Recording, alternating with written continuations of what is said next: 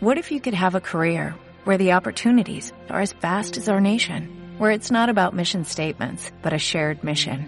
At U.S. Customs and Border Protection, we go beyond to protect more than borders, from ship to shore, air to ground, cities to local communities. CBP agents and officers are keeping people safe. Join U.S. Customs and Border Protection and go beyond for something far greater than yourself. Learn more at cbp.gov/careers. Como habéis visto ya en la portada, hoy vamos a hablar un poquito, vamos a hacer introducción al cuerpo humano, porque del cuerpo humano hay mucho para hablar. Vamos a hablar un poquito de, de anatomía, de cosas que, básicas que tenemos que saber para enseñar cualquier ejercicio, etc. Vamos a ver también un poquito lo que hablasteis con Carlos la semana pasada y vamos a añadir alguna cosita más, ¿vale? Si veis la primera hoja pasando la portada, vais a ver que tenemos una pirámide y que hablamos de lo importante que es en un programa, en cualquier programa de entrenamiento, el aprender a evaluar, detectar y corregir. ¿Eh? En ese orden, además, evaluar, detectar y corregir. ¿Qué pasa? ¿Qué suele pasar con este proceso? Que normalmente el cliente pues no tiene ganas de pasar por estas tres etapas. Él quiere ya hacer el ejercicio, no quiere hacer la regresión antes de ese ejercicio que necesita para hacerlo bien. Vamos a empezar por la parte de evaluar, porque es importante que antes de enseñar cualquier ejercicio, qué sé yo, un peso muerto por deciros, nosotros evaluemos al cliente, porque ese cliente puede tener unas patologías, no todo el mundo tenemos el cuerpo de la misma forma. Entonces yo tengo que ver en base a cómo está mi cliente cómo le voy a enseñar ese ejercicio, si se lo puedo enseñar de frente o si tengo que empezar desde lo más básico. ¿Ok? Entonces hoy vamos a aprender a evaluarnos físicamente, a ver cómo es la columna del cliente, cómo son sus piernas, cómo son sus pies, ¿ok? ¿Por qué es esto importante? Porque si, por ejemplo, yo voy a enseñar el peso muerto y tengo un cliente que tiene una zona lumbopélvica muy débil, que tiene una patología en la espalda, de repente cuando hace suelo pélvico hace esto, saca la cola, quiebra, no va a poder hacer un, un peso muerto correcto, se va a dañar la lumbar. Entonces tengo que aprender qué le tengo que enseñar antes a eso. ¿Bien? Entonces, si veis, tenéis una pirámide dibujada, que para mí esto es súper importante. Y entender esta pirámide y aplicarla a nuestro día a día, creo que es lo que hace que se vea que somos profesionales de verdad. Y es lo que estoy hablando ahora. Antes de un movimiento, yo tengo que ver si el cliente tiene una buena movilidad para poder hacer ese movimiento y una buena estabilidad para realizar el movimiento, ¿ok? Desde lo más básico, la sentadilla, todo, tengo que analizar ese tipo de cosas, ¿ok? Entonces, si pasamos a la siguiente página, vamos a empezar con la parte de evaluar, ¿ok? Y hay algo que me parece muy importante, que es empezar por la base de todo, por la columna, ¿bien? Nuestra columna, nuestro esquema corporal. Nosotros en la columna tenemos curvas fisiológicas, que son curvas con las que todos nacemos, que todos tenemos que tener, y tenemos curvas patológicas, ¿ok? Que son curvas que ya son alteraciones, que cada uno tiene las suyas. Vais a ver ahora que cuando empecemos a analizarnos unos a otros tenemos de todo. Dices, Dios mío, estoy hecho. Así es. ¿Ok? Entonces, quiero que me empecéis diciendo, ¿sabéis en qué zonas la columna? Tres. ¿Cómo se zonas. ¿Tres zonas? ¿Cómo se llaman?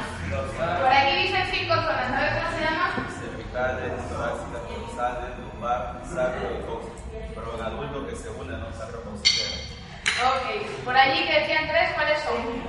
¿Quién dijo tres? Dorsal, lumbar, dorsal, cervical, dorsal, lumbar. Ok, bien. Eh, como ha dicho Ever, la- en general son tres, cervical, dorsal y lumbar, pero también está la sacra y cosicchio, ok, que se unen ya en los adultos, que también se cuenta, ¿bien? ¿Y sabemos cuántas vértebras tenemos en cada zona?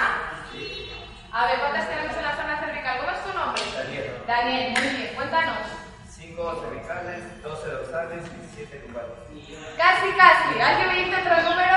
¿Cómo es tu nombre? Andrés García. Andrés, muy bien, cuéntame Andrés. Siete cervicales, 12 lumbares y 5, perdón, 12 dorsales y columbares y la sacra una. Eso es, ¿vale? Entonces, ahí donde tenéis el dibujito podéis poner, ¿vale? Las cervicales son 7, ¿sí?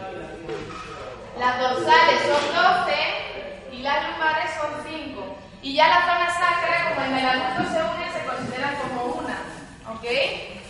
Bien, ahí lo ponemos en el dibujito.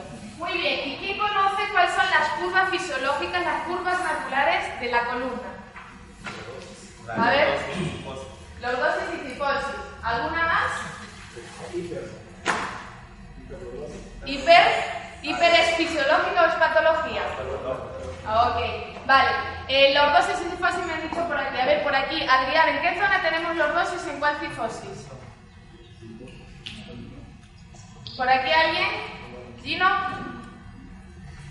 Eh, la cifosis es cuando se acerca al cartílago se curva hacia Ok, ¿y en qué zona entonces podemos tener cifosis? eh, en el lumbar. ¿En las lumbares? Dorsal, dorsal. Ok, vale. Tenéis ahí una columna dibujada, voy a dibujar yo dibujo fatal, pero bueno. ¿Vale? Una cosa así. Lo he hecho exagerado, pero esta sería la zona cervical. Entonces, en la zona cervical, ¿qué tenemos de forma natural que tener todos? Ok, lordosis, escribimos todos. Lordosis, bien. Que es cuando la curva está hacia adelante. Bien. En la zona dorsal, ¿qué tenemos que tener todos de forma natural? Cifosis. ¿No os escucho más alto? Sí. Vale, eso, pensé que no había hombres hoy. Vale. y en la zona lumbar, lordosis, muy bien. Y si consideramos la zona sacra, exacto, sería una cifosis de la zona sacra. ¿Vale? Entonces, estas son las curvas fisiológicas, las que sí o sí tendremos que tener todos. ¿Bien? ¿Qué pasa normalmente? Que nadie tiene esto perfecto. Pues hay que tienen mucho, que tienen poco, que no tienen, que lo tienen rectificado, ¿ok? Y eso es lo que vamos a aprender a ver ahora. Vamos a pasar la página, la siguiente página. Tenéis ahí unos dibujitos. ¿Quién me sabe decir cómo se llama el primero? El de la izquierda. Acá. Bueno, el de la derecha, mirado de este. ¿Este qué es? ¿Esa columna qué es? Hiperlordosis. ¿Quién más dice? La tenéis en vuestra hojita. ¿Qué pensáis que es? ¿Lordosis? Vamos a pasar a la siguiente. ¿Qué es la segunda? La primera La es seg- hiper. Exacto, Gino lo dijo bien. La primera es la normal, así debería estar la espalda. Si os fijáis, tiene su curvatura cervical, dorsal. Esa es la normal, ¿vale? Lo podéis poner ahí abajo. Bien. Y la segunda, ¿cuál es? ¿Hiperlordosis qué? ¿De qué zona? Exacto, hiperlordosis lumbar. Eso es una patología, no es una curva natural. ¿Por qué? Porque es una alteración. ¿Quién sufre sobre todo la hiperlordosis? Las mujeres, casi todas que tenemos la cola de pato para atrás. Es muy común, ¿ok? De por sí tenemos más, una lordosis más marcada. Las que han sido mamás, más todavía, ¿ok? La siguiente figura, ¿qué es? ¿Hipertifosis de qué zona? Cervical. ¿No? No, ¿qué zona es esta? Exacto. Dorsal. Hipertifosis dorsal, ¿ok? Que esta sí que es común y hoy en día con las tecnologías más todavía. Así. ¿Quién no se sienta y está así? Estamos a gusto y todos así sentados. Ahora todos habéis hecho como... Os habéis estirado para arriba. Muy bien. Y la última. ¿Qué patología es la última? Escoliosis. Muy bien, lo escribimos ahí. Escoliosis. Como suena.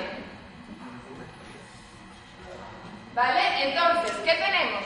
Si estas son las naturales, las fisiológicas, las alteraciones pueden ser cuando la curva, ¿vale? Es más exagerada de lo normal. Entonces, hiper, hiperlordosis, hipercifosis, y va a depender de en qué zona esté ubicada, ¿vale? Cervical, eh, lumbar, dorsal. Bien. Cuando hay otras patologías que ahí no están, cuando no tienen las curvas, cuando están así. Eso se llama una rectificación, ¿ok? Puede ser que no tengan, por ejemplo, lordosis en la zona lumbar, que todos debemos tener una poquita. Y esto le pasa mucho a los hombres, sobre todo. Los hombres por lo general hay muchos que no tienen aquí lordosis, que es como que están así hacia adentro y no tienen curva aquí. Eso es una rectificación y no tienen la lordosis adecuada. Y ya esto sería un caso extremo, que también los hay de alguien que no tiene ninguna de las curvas, ¿ok? Es completamente recto, ¿sí? Entonces imaginaos a alguien con eh, hipercifosis, por ejemplo, ¿ok? Cuando yo le pida que levante una barra por encima de aquí, ¿qué va a pasar? Va a poder, va a tener la capacidad. Cuando alguien con hiperlordosis, ¿ok? Y yo le pido que haga peso muerto, ¿qué va a pasar? No va a poder hacerlo adecuadamente. Y es cuando viene y dice, ay, es que me lesioné la espalda haciendo peso muerto. Algo había por ahí, no te indicaron bien, ¿ok? No siguieron los pasos de evaluar, detectar y corregir, ¿ok? Entonces, otra patología que es la que he visto es la escoliosis. ¿Cómo vemos normalmente una escoliosis? Porque algunas son muy marcadas. Tú ves a la persona sin polo o en dos deportivo y ya le ves la columna así, en una S, ¿ok? Pero hay otras que no se ven. ¿Cómo se ven?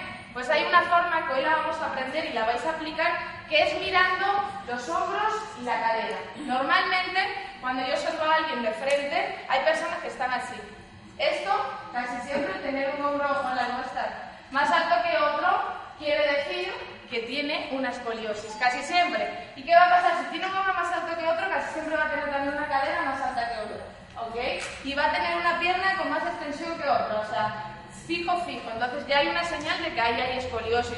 Ojo, también puede ser un acortamiento, una rotación del hombro, ¿vale? Pueden ser varias señales, ¿ok? Bien, hasta ahí. Vamos a hacer un pequeño repaso entonces. ¿Cuáles son las curvas fisiológicas naturales? Me las vais mencionando por zona completa. Acá, esta es la zona cervical y tenemos que tener de forma natural una... Muy bien. Esto... ¿Qué zona es? Dorsal. Zona dorsal. Muy bien. Acá... Lordosis. Tenemos que tener lordosis. Y en la zona sacra... Sifosis. Una cifosis. Muy bien. ¿Cuáles son las patologías cuando es una curva que está alterada, que es más grande de lo normal? ¿Cómo se llama? Muy bien, hiperlordosis o hipercifosis. Muy bien. Cuando no está esa curva que debería estar, ¿cómo se llama? Rectificación. Muy bien. Y cuando hay una torsión, escoliosis. Vale. Muy bien, chicos. Vamos entonces a pasar a la parte del tronco inferior. Ya sabemos más o menos evaluar y detectar algunas patologías de la parte superior. Bien, y ya hemos visto que si tenemos esas patologías va a ser muy hacer adecuadamente los ejercicios, la ejecución de ejercicios. Vamos ahora con la parte de las rodillas. Tenéis ahí tres dibujitos. Bien, estamos todos en las hojas donde hay unas rodillas y unos pies dibujados. Muy bien. ¿Cómo se llama el primer tipo de rodillas? ¿Alguien sabe? ¿Nadie? ¿Cómo? Por ahí, por ahí, es que se dicen, ok. Pero valgo. El primero valgo. Ok. Mirad, el primero de rodillas es varo. Y hay algo para que no se olvidéis nunca. Esto es varo. ¿Qué hacen mis rodillas? Una O. Varo. ok. Es un truco para no olvidarnos. Entonces, las siguientes que están así son valgo. ¿Qué hacen mis rodillas? Una L. Valgo. ¿Ok? Es un truco para no olvidarlo. Y las siguientes, ¿vale? Son. Es varo, valgo. Aquí lo pongo. Todo con, con V. Varo, valgo. ¿Vale?